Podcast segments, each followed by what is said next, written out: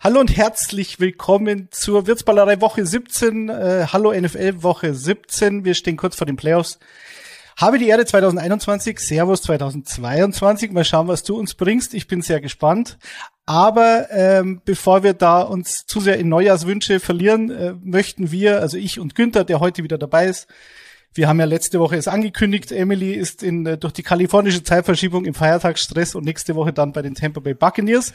Deswegen finde ich sehr schön, dass sich Günther wieder Zeit nimmt für uns. Äh, wir wollen auf einige Knaller des Spieltags schauen. Da gibt's nämlich viele, finde ich. Also ein, ein richtig geiler NFL-Spieltag könnte das werden.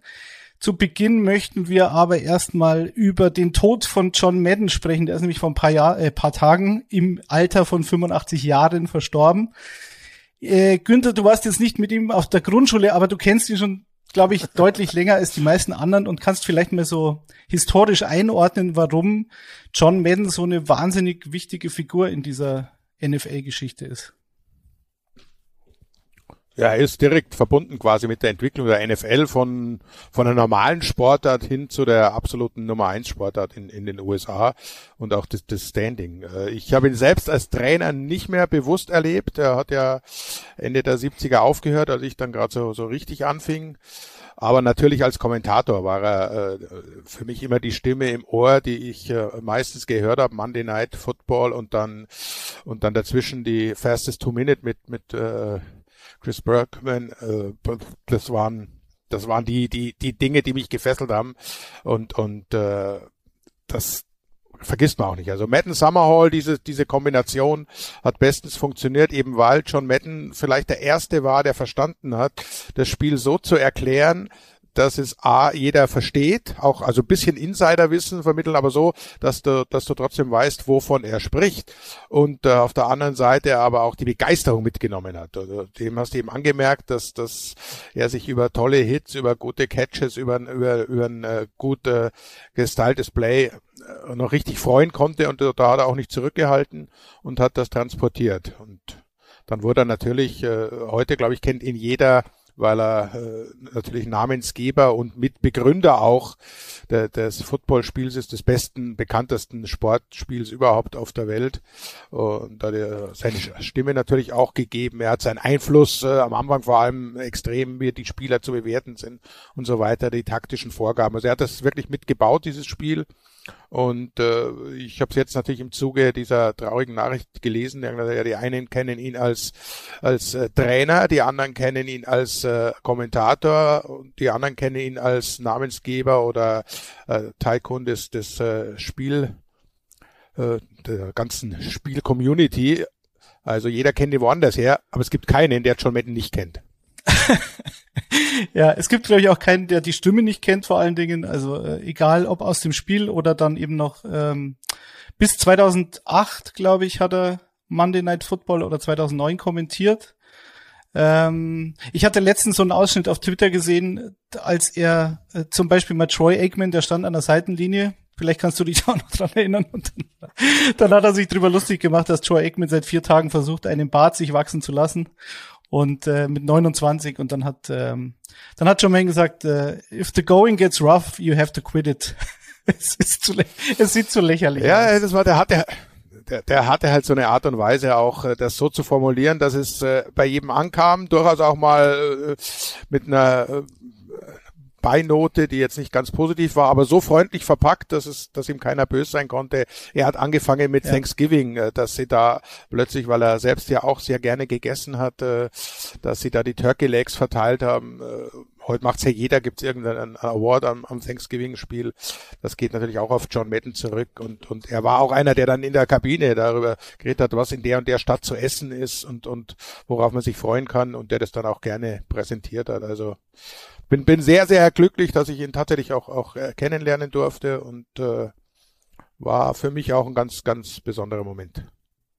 Ich glaube, der war auch wahnsinnig beliebt, oder? Also so wie, wie mir das scheint. Also man weiß ja nie, was hinter der prominenten Figur so steckt, aber äh, was so in den letzten Tagen los war, eben gerade auf Twitter und, und die Anekdoten, die dann nochmal da erzählt worden sind. Ich glaube, die, die Entwickler von EA Sports, die hat er dann immer jeden Sommer oder im Frühjahr dann zu sich eingeladen, hat mit denen da gegrillt und auf 8000 Fernseher, äh, Fernsehern hat er dann irgendwelche Spielzüge erklärt und so, wie das dann laufen muss, was sie da verbessern könnten. Hey, so also. Ich, ich, ich, ich kenne niemand, den und ich habe einige kennengelernt, der irgendwas Negatives über ihn gesagt hätte. Normal irgendwie, gerade äh, äh, Raiders Coach, da, da sind dann vielleicht ein paar Steelers oder oder in Denver sitzt jemand, der irgendwas äh, Schlechtes zu berichten weiß. Bei John Madden gibt's äh, gibt's nur Positives. Und ich kann das nur bestätigen. Also ich habe ihn damals getroffen in Green Bay, äh, äh, Championship Game. Da gibt's ja immer am Tag vorher schon so, so eine äh, ja, Party kann man es nicht nennen, so, so ein Get-Together vom veranstaltenden Verein, aber also in Green Bay, da werden halt dann äh, paar Leute eingeladen, unter anderem natürlich auch die Kommentatoren, wir waren die Verrückten aus Deutschland und dann auch Herr Metten natürlich da und das war schon toll. Und am nächsten Tag ging er dann an uns vorbei, weil wir hatten quasi die Kabine vorher, war etwas größer, die sie hatten, aber ging er bei uns, war der Leicht. Gang vorbei und dann, dann nur so kurz, ah, wünscht, hat uns ein schönes und gutes Spiel gewünscht. Also der hat sich das dann auch gemerkt. Also war das glaube ich, war, war eben so Klasse, sein Ding. Er, hat, er kam mit ihr, ja. ich, ich kann es gern vergleichen mit Franz Beckenbauer, den kennt man bei uns. Der hat in letzter Zeit auch ein bisschen gelitten, vielleicht am Ruf, aber wer ihn, wer ihn kennt als Mensch und auch beruflich mit ihm zu tun hatte, ist genau das, das gleiche. Egal ob, ob du Kabelträger bist oder, oder Senderdirektor, der hat jeden gleich behandelt und, und war zu jedem nett und freundlich und zuvorkommend und, und so war John Madden eben auch. Hm. Franz Beckenbauer hat halt kein Videospiel rausgebracht, sonst wäre er vielleicht noch ein bisschen. Noch nicht. noch nicht. Genau. Ein sonst bisschen die, reicher würden geworden. die Kids ihn auch kennen. ja, stimmt. Ja, vielleicht macht der Lothar Matthäus noch, man weiß es nicht. Ähm, wie auch immer, also John Madden ähm, bleibt in den Herzen der NFL-Fans und äh, der deutschen NFL-Community. Ich bin gespannt, wie das Cover von, von Madden 2023 dann aussehen wird. Wir werden es erleben. Es würde mich nicht überraschen, wenn er da verewigt äh, würde. Deswegen ähm, verdient hätte er sich sehr. Genau. Ähm, wenn wir schon in, ich, mit Sicherheit. Wenn wir schon in Historie schwelgen mit John Madden, dann äh, eine, eine lustige Statistik, die ich vor dem Spieltag jetzt gefunden habe. Die Tennessee Titans, kommen wir zum ersten Spiel, dass wir uns ausgesucht haben, die Tennessee Titans spielen zu Hause gegen die Miami Dolphins. Und äh, abgesehen davon, dass die Dolphins jetzt sieben Spiele in Folge gewonnen haben, haben tatsächlich die Tennessee Titans das die Chance, das erste Mal seit sie, äh, also damals waren es noch die Houston Oilers, seit 1960 ähm, zweimal hintereinander ihre Division zu gewinnen. Das ist ja unfassbar. War dir das bewusst? Also mir nicht. Nee, mir auch nicht. Ich dachte, weil Houston hat ja auch mal eine, eine ganz gute Zeit ja. äh, und, und kam relativ weit. Und vor allem, wenn du eben so lange dabei bist, nee, hätte ich, hätte ich so auch nicht gedacht. Sie haben ja noch einen Rekord. Das längste NFL-Spiel. Ja, Tennessee, das war ja gegen Miami, oder? gegen Miami. Genau. Ja. Das, äh, genau. Allerdings durch Regenunterbrechungen. Also hat jetzt nichts ja. unbedingt mit dem Sportlichen zu tun, aber mussten da zweimal pausieren. Da hat es über sieben Stunden gedauert. Diesmal sind die Wetteraussichten deutlich besser. Okay, ich glaube, das war da war Mike Frabel äh, als äh, in seiner Rookie-Saison als Head Coach. Ähm, da genau, waren sie aber noch nicht Spiel so gut. Ich. Ja, genau, genau. Da waren sie aber noch nicht so gut wie jetzt. Was mich auch überrascht hat, neben dieser Statistik mit den Titans und den Oilers, dass die, die, die Tennessee Titans tatsächlich noch die Chance haben, diesen, diesen Number One Seat in der AFC zu bekommen, weil sie in meiner Wahrnehmung äh, kein dominantes Team in der NFL sind, aber letztlich stehen sie jetzt bei 10 zu 5, haben zum Beispiel, da haben wir letzte Woche drüber gesprochen, das Spiel hattest du, glaube ich, kommentiert, dann auch gegen die Steelers verloren, was sie nicht verlieren dürfen, also die, die könnten sogar genau. noch besser dastehen. Ähm, wie, wie siehst du diese, wie ja nimmst du die wahr? Ja, ja, genau. Genau. Also, also wenn sie das Spiel gewonnen hätten, wären sie die Nummer eins und weil sie eben Kansas City geschlagen haben, weil sie Buffalo geschlagen haben, haben sie eben die Tiebreaker ja. auf ihrer Seite, also können das durchaus noch angehen. Äh, Tennis, ich habe sie ja jetzt ein paar Mal auch äh, kommentiert und, und näher beobachtet, äh, gibt ja gerade auch die Diskussionen über die Awards.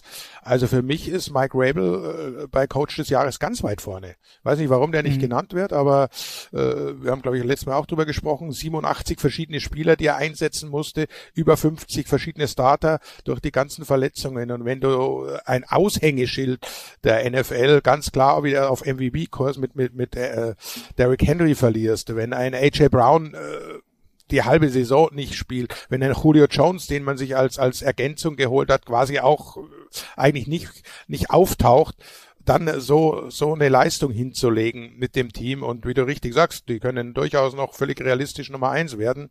Äh, Kansas City hat jetzt das Wochenende auch noch nicht gewonnen, äh, da kommen wir gleich, glaube ich, später noch drauf, aber das mhm. ist für mich ein, ein Team, das auch die Philosophie und die Einstellung des Head Coaches widerspiegelt, die geben halt nie auf. Es ist unverständlich, das Spiel in Pittsburgh, wie sie das verloren haben, aber das, das passiert halt auch, vor allem in dieser Saison in der NFL.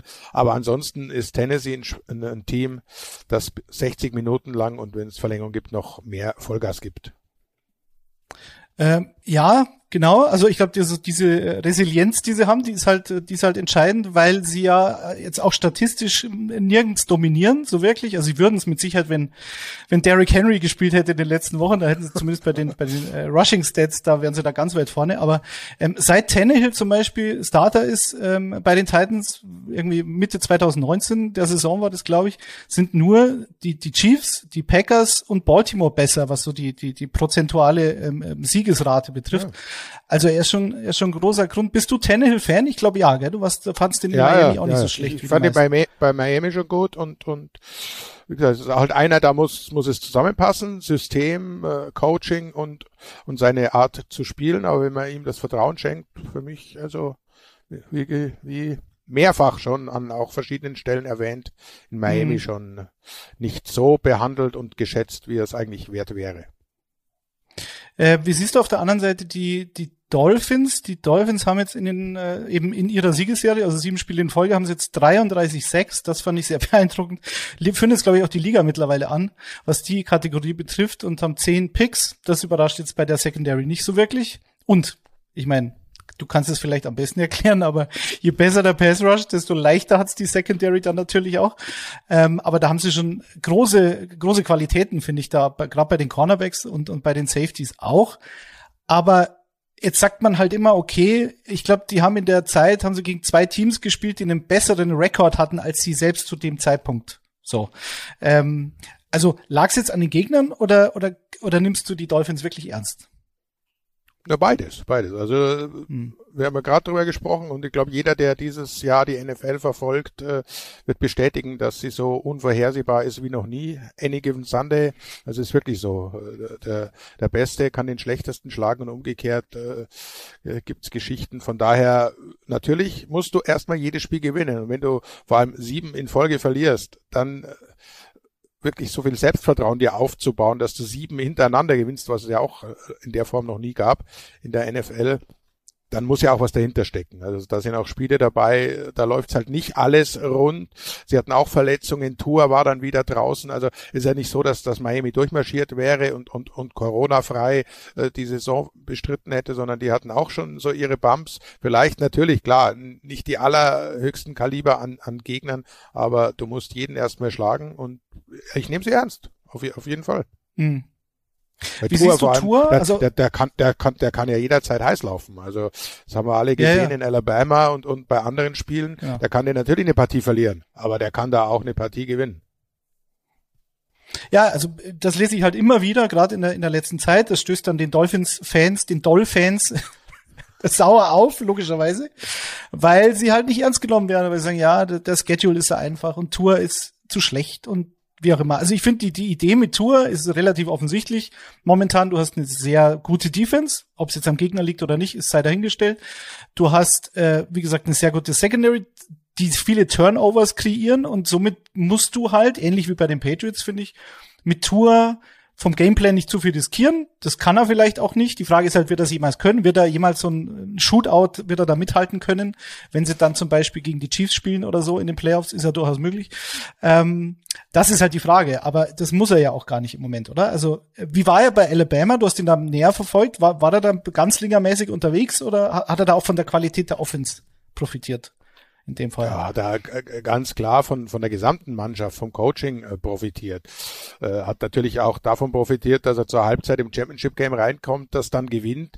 Äh, da hast, hast du nicht im Hinterkopf, äh, ja, ich kann alles. Und, und so spielt er mhm. halt auch. Das, der hat jetzt mhm. keine negativen Gedanken und äh, was ja gut ist, äh, um Gottes Willen keine negative äh, Charaktereigenschaft. Du musst reingehen und sagen, ich kann das und ich kann das Spiel gewinnen. Er kann vieles nicht. Er kann nicht in der Pocket stehen, eine Defense lesen und dann äh, Zentimeter genau werfen. Er kann unheimlich gut aus dem Lauf heraus werfen. Er kann wirklich äh, auch sehr, sehr exakt zielgenau werfen. Klingt jetzt komisch, wenn ich, was ich gerade vorher gesagt habe, aber was ich meine, er, er seziert ja keine Defense.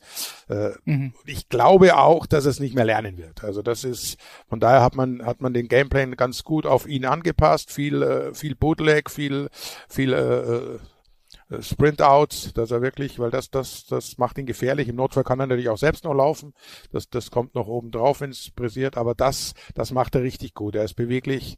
Aber er ist halt äh, jetzt nicht so der, der klassische Pocket Passer, wenn man die, die, die Offense aber entsprechend eben anpasst, was sie momentan tun. Und wenn sie noch ein bisschen besser laufen können, dann äh, reicht diese Offense bei der Defense das haben sie ja auch nicht, gell? Also das jetzt stell mal vor, die hätten den, den dominanten Running Back äh, oder ein dominantes Laufspiel und äh, jetzt jetzt waren letzte Woche glaube ich Philip Lindsay und, und Philip Lindsay und Duke Johnson waren so die, die Leading Rusher. Also ich weiß nicht, wie weit dich das jetzt ja. in den Playoffs trägt, aber momentan reicht's anscheinend. Ähm, ich, ich finde, mich erinnert Tua so ein bisschen an Baker Mayfield. Also wenn man, weil du gerade eben diese Geschichte mit, mit Rollouts und Bootlegs, Empty Bootlegs, wo ich dann eben nur noch ein Read hab, der wird halt frei äh, schematisiert und wenn er frei ist, ist gut, wenn nicht, okay, dann laufe ich vielleicht selbst, aber das, das haben ja die, die Browns letztes Jahr vor allem mit, mit äh, Stefanski, der das dann für Baker so konzipiert hat und das hat ja auch funktioniert. Also, ich, wenn das das Ceiling ist, quasi ein guter Baker Mayfield, dann kann es schon in die Playoffs kommen, aber ist halt die Frage, was ist die Erwartungshaltung, oder? Dann. Ja, äh, Baker ist schon noch einen Schritt weiter. Also der, der ist schon noch ein, mittlerweile ja. Okay, klar. Ticken, Ticken über Tour. Äh, was er nicht hat, Baker ist den Arm von Tour. Und wenn du halt, wenn Devante mhm. Parker wieder, mal wieder richtig eingebunden wird, Gesicki haben wir überhaupt nicht gesehen in, den, in dem letzten Spiel der, der Top Tight End eigentlich. Also das sind schon noch Optionen in dieser Offense vorhanden, die, die momentan nicht so ausgenutzt werden. Also das, das ist, ist schon ein gutes Team und ich habe es in der Übertragung jetzt am, am, am und was Monday Night war es gegen New Orleans auch mhm. mal angesprochen, weil die Fragen ja über, über äh, Twitter kamen, äh, dass Miami ist ja ein Team, das ist eigentlich zu weit. Da war, ich glaube, der Plan war intern nicht, äh, dass sie jetzt in die Playoffs kommen. Wenn es klappt, natürlich. Wird keiner sagen, mhm. nein, aber wir, wir gehen zurück, geben den Platz ab, ist ja Schmarrn. Aber das ist ein Team in der Vorwärtsentwicklung. Die haben über 70 Millionen äh, äh, Cap Space für die nächste Saison. Die haben in den nächsten zwei Drafts drei First Round Picks. Äh, also das ist ein Team, das das wird erst noch richtig. Haben unglaublich junge äh, Mannschaft. Also der, der Altersschnitt ist, ist, ist sehr sehr niedrig. Die werden also noch eine Zeit lang zusammenbleiben. Und von daher äh, watch out the Dolphins in den nächsten Jahren. Mhm. Ich bin jetzt fürs, fürs Spiel am Sonntag gespannt. Äh, Ryan Tannehill ist 45 Mal gesackt worden, äh, Joe Burrow 47 Mal. Das sind die beiden, die Spitzenreiter. Und was die Sackmaschine der Dolphins in den letzten Wochen gemacht hat, haben wir ja schon angesprochen. Also das wird wahrscheinlich so ein bisschen der Schlüssel des Spiels sein, ob Tannehill überhaupt Zeit hat, auf AJ Brown zu werfen. Und wenn er auf AJ Brown wirft, ähm, was der dann wiederum gegen die Secondary der Dolphins anrichten kann. Also ich, ich bin gespannt. Nächstes Spiel sind die Cincinnati Bengals, weil wir gerade bei den jungen Quarterbacks waren. Äh, Joe Burrow im Vergleich zu zum Beispiel Tua Tango Vailoa. Ähm, was unterscheidet jetzt, wenn du die beiden direkt vergleichst? Um wie viel äh, besser ist Joe Burrow und warum? Und war da das bei LSU schon, wenn du damals LSU mit Alabama verglichen hast? Äh, hat da einer von den beiden sowieso schon ähm, eine andere Qualität im Draft gehabt oder hat Burrow einen größeren Sprung als Tua hingelegt? Wie würdest du das einschätzen? Äh, ja, ein bisschen von beiden. Also Tour war überschätzt, meiner Ansicht nach, weil er eben durch Alabama auch sehr, sehr gut unterstützt wurde. Und äh, ich habe ihn da jetzt nicht so grandios gesehen wie viele andere. Er, er war ja auch nicht eine, eine klare Nummer eins, sondern musste auch ein bisschen warten und dann musste Miami zuschlagen, weil er da natürlich durch, durch die lokalen Gegebenheiten, da passt er gut rein und da, da, da mag man ihn. Äh, Burrow war einer, der im Prinzip in der Entwicklung permanent weiter sich weiter nach vorne gegangen ist und ein Coachable quasi, einer, der Systeme begreift und einer, der natürlich in, in die NFL reinpasst, wie, wie es kaum einen anderen gibt, weil er in der Lage ist, äh, sich coachen zu lassen, auf, auf, äh, auf das einzugehen, was ihm präsentiert wird und das dann umsetzt relativ schnell. Technisch äh, ist Tor nach wie vor, das haben wir mehrfach angesprochen, einer, der, der vielleicht mehr kann als die anderen, aber Burrow ist schon auch äh, von seinen Wurfqualitäten her ausreichend für, für ganz Großes. Ich meine, äh, wenn, wenn der Defense Coordinator von Baltimore äh, sagt, das ist ein klarer äh, Hall of Fame Kandidat, ich glaube, dann sagt das ja, ein bisschen was aus. Oder auch nicht. Auch, auch, nicht. auch, auch, wenn, auch wenn es vielleicht aus Frust ist für die äh, kassierten 525 Yards. Ja, also. Wink Martindale übrigens. Bei, ja, genau, genau. Ähm, der ja auch schon einiges erlebt hat in der NFL. Also ja. da hätte er vielleicht vorm Spiel ein bisschen cleverer sein müssen und äh, das nicht betonen, dass er eben im Moment noch kein Hall of Famer ist. Aber ähm, Burrow hat es ihm dann gezeigt und hat er bis zum Schluss hat er aufs Gaspedal gedrückt, weil er gesagt hat, die Ravens haben das letzte Jahr mit uns auch gemacht. Er zeigt da keine Gnade. Ähm, bei Burrow, ich glaube, der hat natürlich den Vorteil, hm, bei LSU hat er mit Joe Brady einen super Passing Game Coordinator gehabt. Das war ja nicht mal OC, sondern Passing Game Koordinator. Und mit dem hat es in Carolina nicht so wirklich funktioniert, aber okay. Und hatte natürlich gute Waffen, zum Beispiel Jamar Chase, den er jetzt bei den Bengals auch wieder hat. Ähm, das macht das Leben ein bisschen einfacher. Wir, wir haben vorher bei den Dolphins Jalen Waddle vergessen, der kann ja tatsächlich vielleicht ja. jetzt schon am Sonntag den den Rekord von, von Anquan Bolden einstellen als Rookie mit den meisten Catches ähm, in der NFL-Geschichte. Also geht der der, um nochmal zu Waddle kurz zu kommen, geht der der ein bisschen unter in der Diskussion? Also ich finde, der fliegt unter dem Radar ein bisschen, oder?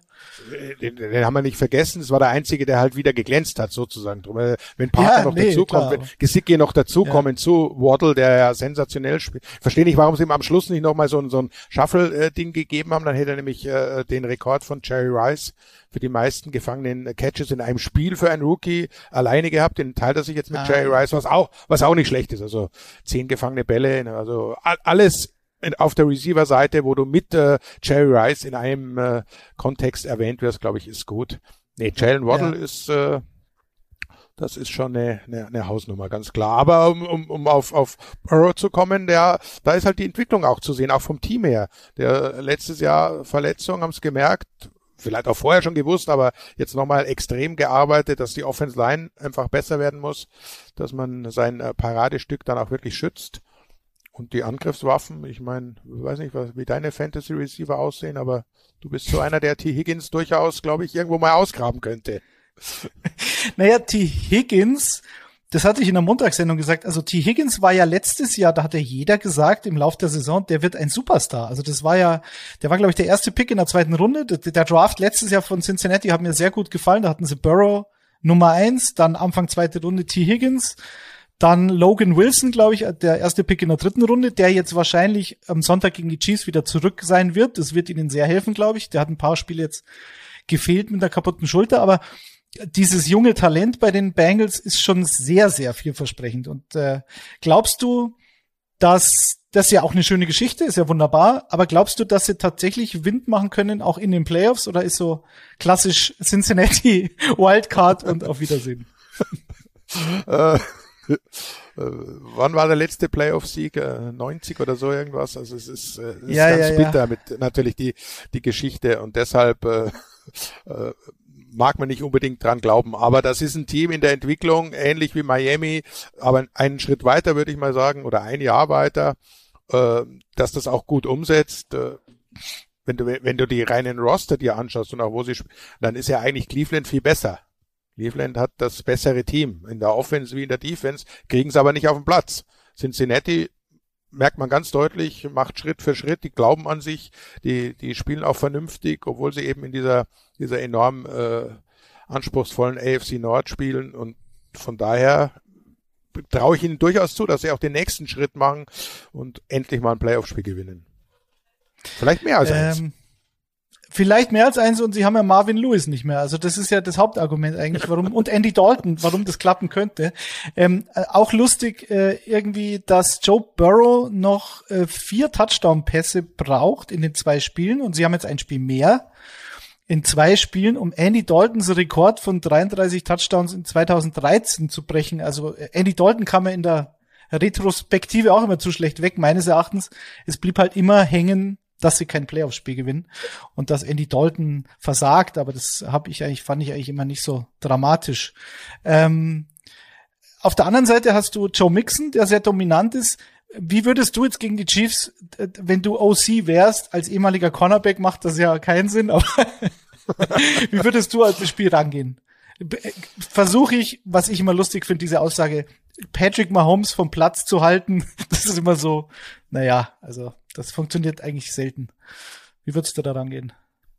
Ich, ich würde überhaupt äh, nicht auf den Gegner reagieren in dem Fall, sondern mein Spiel spielen, mhm.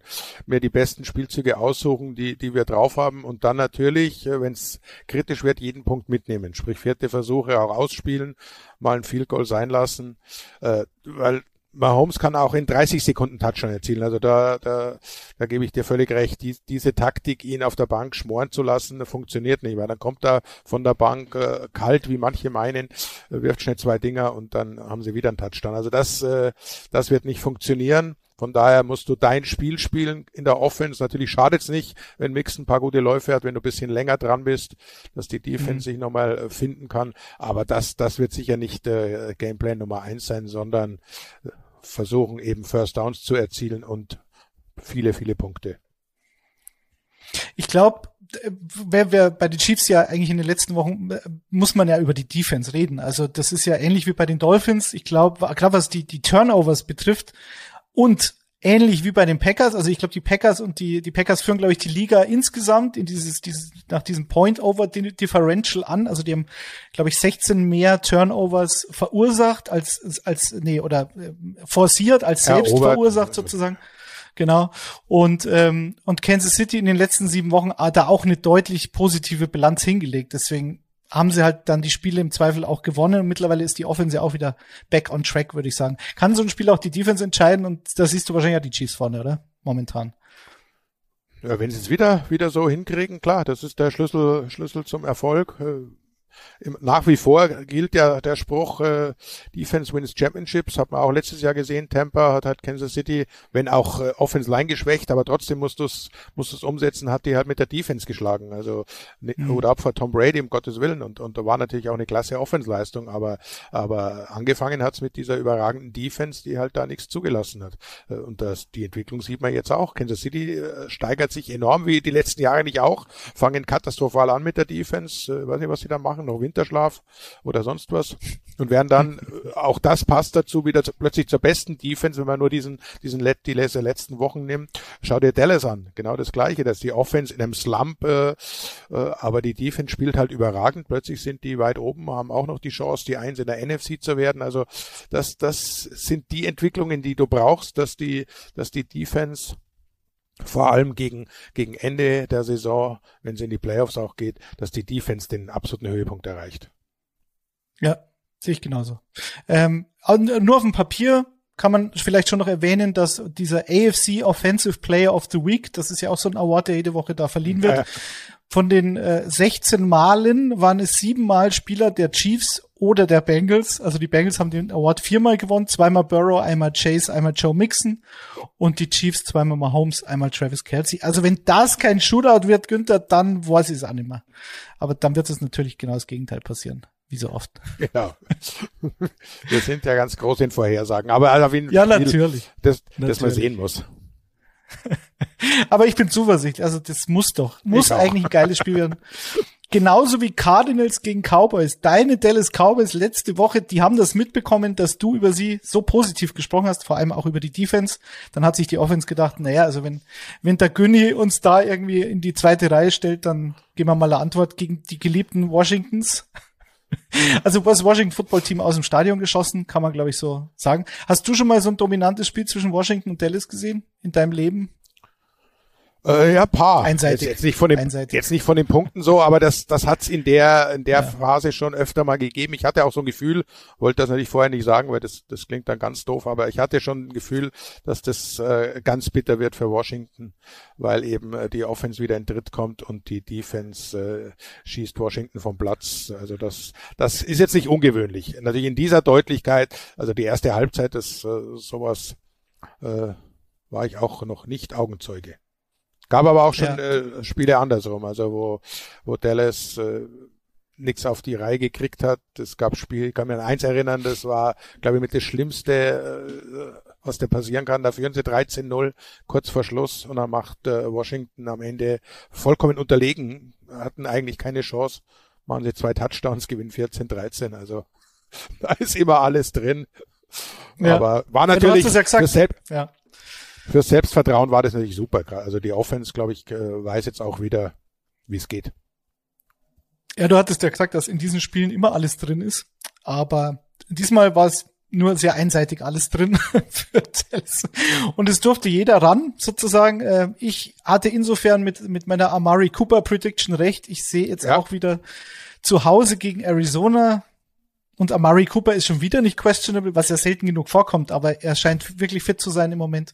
Und ähm, war ja auch auf der Covid-Liste, kam dann zurück, ich glaube vor drei Wochen und hat da relativ wenig Snaps gespielt weil das ist ja dann, das vergisst man ja, ist ja vielleicht auch respiratorisch nicht so einfach für einen Athleten, wenn er ein paar Wochen nicht trainieren kann, aber er scheint wieder da zu sein.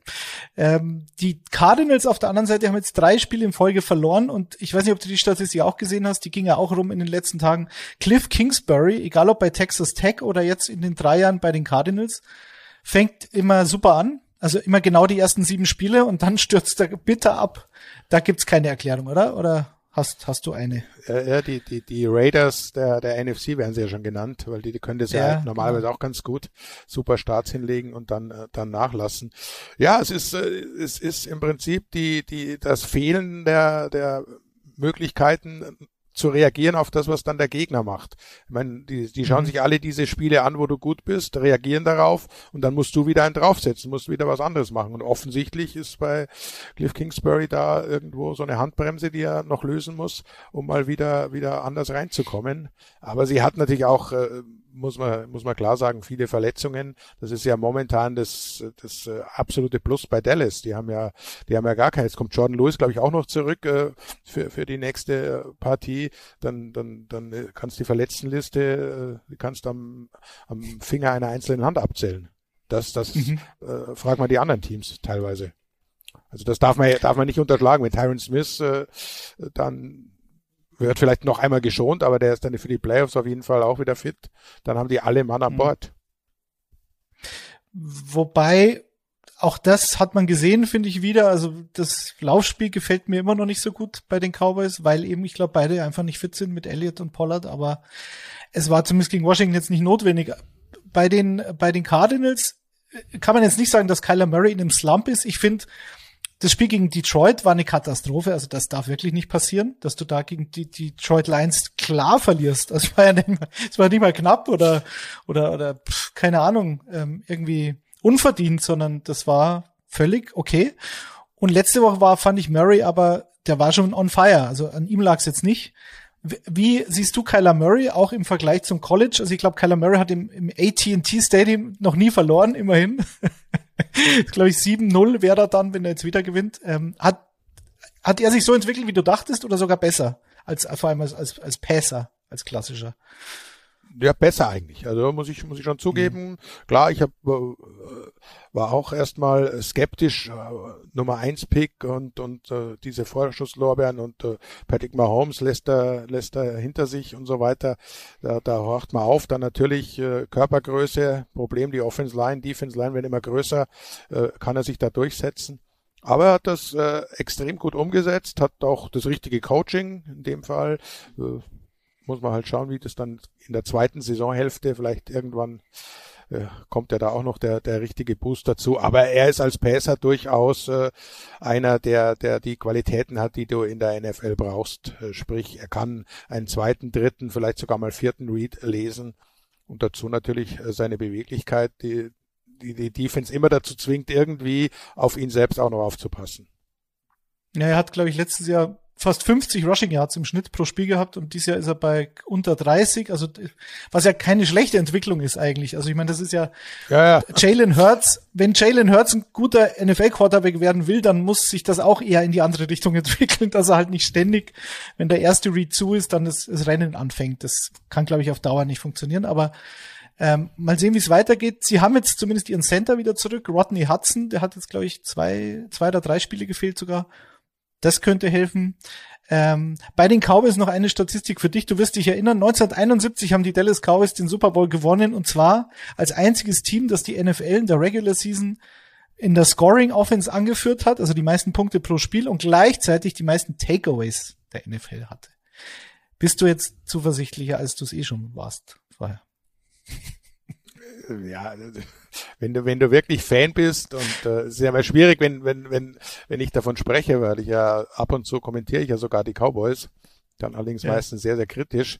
Äh, wenn du richtig Fan bist, weißt du ja selber, dann hast du immer irgendwo äh, im Hinterkopf die negativen Gedanken.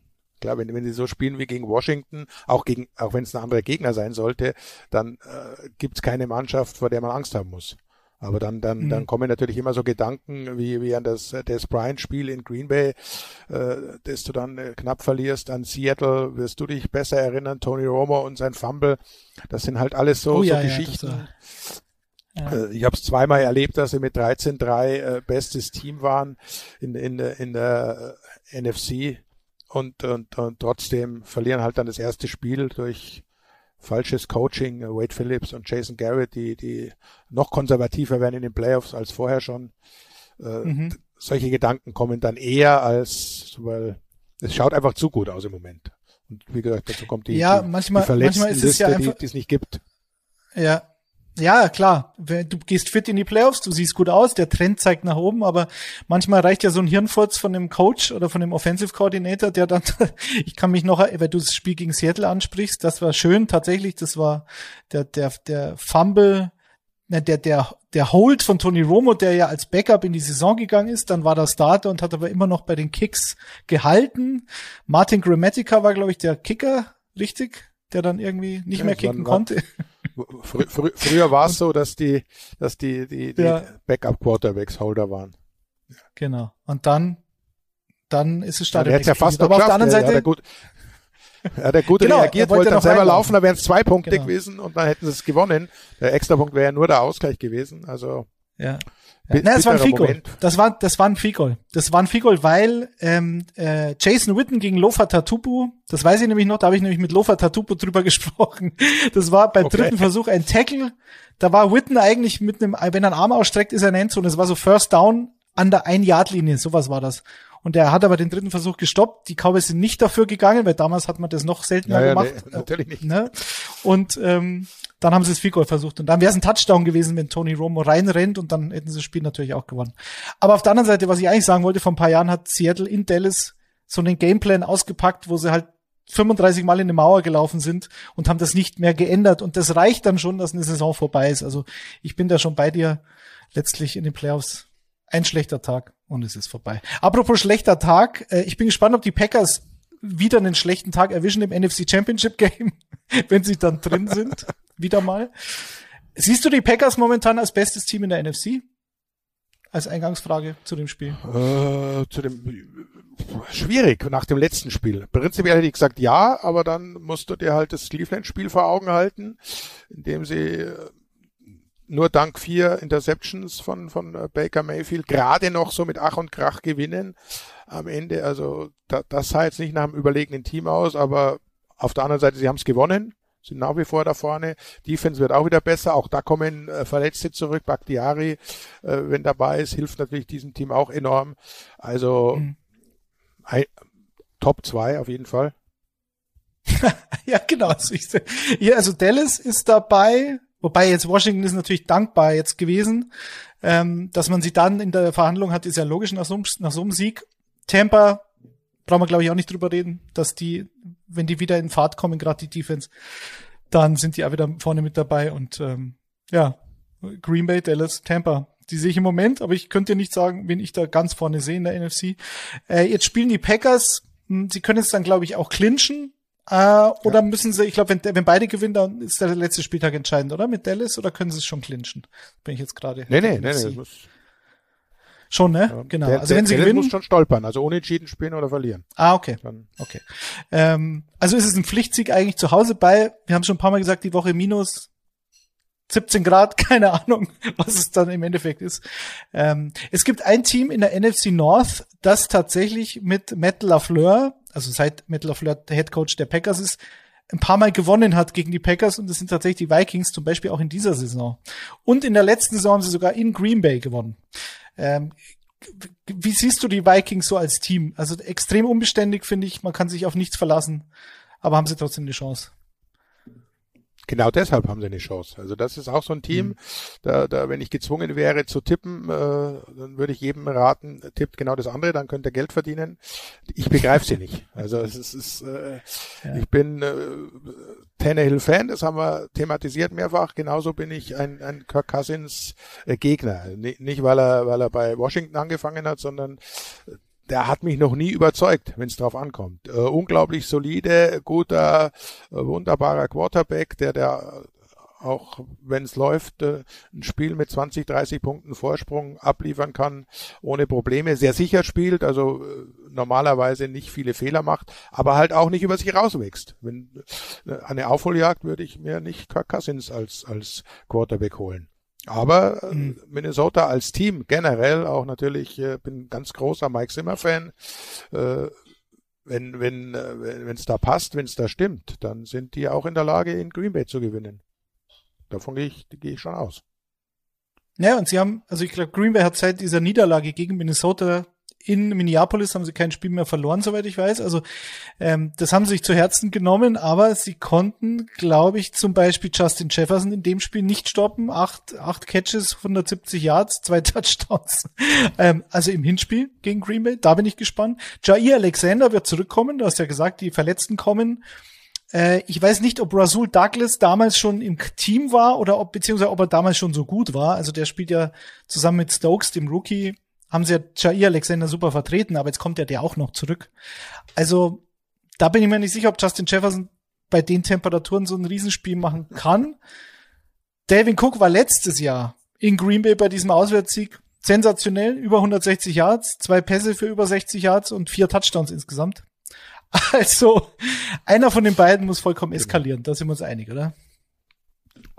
Ja, aber sie, also sie haben die Möglichkeiten dazu natürlich, äh, ob sie es umsetzen, ob und das ist, glaube ich, äh, ähm, der Knackpunkt, ob Green Bay zweimal so in Anführungszeichen schwach spielt wie wie ähm, gegen gegen Cleveland, das glaube ich nicht. Ich denke, dass sie daraus jetzt auch ihre Lehren gezogen haben, nochmal ein bisschen die Schraube anziehen und auch wenn es am Anfang gut aussieht wie gegen Cleveland, dass sie dann nicht nachlassen.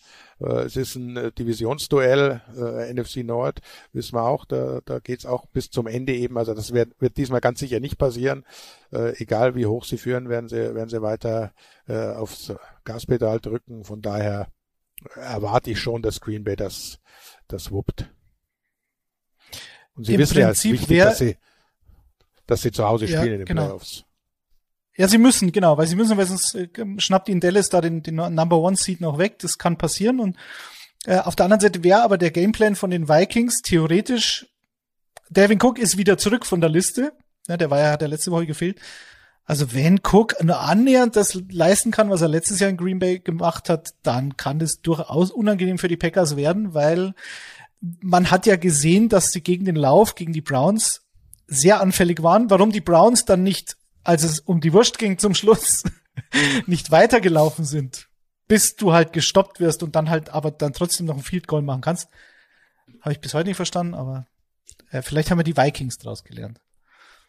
Vielleicht fragen wir mal bei Herrn Stefanski nach, was er sich, was er sich dabei gedacht hat. Aber Minnesota hat, hat die, hat im Prinzip genau äh, dieses äh, Matchup, das Green Bay überhaupt nicht mag. Also eine gute Offense mhm. Line, äh, Delvin Cook, der da eben auch genau in der Lage ist, das auszunutzen äh, sind äh, oder waren die Green Bay jetzt nicht die Tackle sichersten. Das hat sich auch deutlich verbessert, aber wenn sie wieder da so die ein oder andere Schwäche zeigen, dann ist Delvin Cook halt einmal kommt da raus aus so einem Tackle und dann goodbye. Also das äh, könnte wirklich eine sehr, sehr interessante Partie werden, vor allem bei dem, bei dem Wetter. Da ist natürlich dann dann dem Zufall auch oder dem, dem komischen Fumble Tür und Tor geöffnet. Ich weiß nicht, ob es bei damals in diesem Playoff-Spiel zwischen den Vikings und Seattle, dieser Blair Walsh-Kick links vorbei aus gefühlt drei Yards, da war es auch sehr kalt. Also das war kein schönes Spiel, aber es war irgendwie unterhaltsam. Also ja, und Sunday Night Football. Ist ja an Herrn Anderson kann ich mich noch erinnern. Der nach 15, ja, die, die äh, nach 35 Kicks in Folge in der Regular Season dann in den Playoffs äh, daneben schießt. Äh, das also irgendwie sind sie vom Kickerglück auch nicht unbedingt verfolgt. Dann äh, wünschen wir den Vikings das Beste. Sie müssen gewinnen, sonst sind sie raus. Das ist, steht, glaube ich, auch fest. Zumindest wenn die Eagles gegen Washington gewinnen, irgendwie so. Es ist jetzt, man, man kommt ja dann durcheinander, was diese Playoff Brackets betrifft. Nächste Woche ja, reden da wir dann beschäftige ich mich das. Gott sei Dank null damit, weil da warte ich ja. die Spiele aus und dann schaue ich nach. Natürlich genau. für mein Spiel schaue ich, wie sind die Szenarien und wenn sich einer selber qualifizieren kann durch einen Sieg, dann wird das auch erwähnt, aber sonst gerade in dem Jahr. Warten ja, einfach ab und, und rechnen dann ab. Das heißt, wir rechnen nächste Woche ab, weil da können wir zumindest sagen, was passieren muss, damit das passiert und am genau. Ende dabei rauskommt. Da, da ist es schon klarer als in Woche 17. Lieber Günther, vielen Dank. Äh, ich wünsche dir einen schönen Start ins neue Jahr. Hast du irgendwelche ähm, Spiele auf der Zone zu kommentieren in Woche 17? Äh, ich mache jetzt das äh, ähm, Colts-Spiel. Colts spielen gegen, gegen die Raiders gegen die Raiders, genau. Das ist so das mhm. Einzelspiel auf der Zone, also diesmal nicht in der, in der Endzone eingebunden. Also wer Lust hat, das Spiel Sonntag 19 Uhr und dann nächste Woche 18, aber da hören wir uns ja vorher noch. Da gibt's dann das volle Programm von Gyni. Selbstverständlich. Günther, danke dir. Bis nächste Woche. Pfiat Servus. Und euch allen Kommt's einen Gott. schönen Spieltag. Und ein Kommt's guten Rutsch natürlich. Kommt gut rüber. wir sehen uns dann. 20, Oder ihr seid 22. schon reingelutscht, wie auch immer. Sehen wir dann. Ciao, ciao. Ja, Prost. Prost.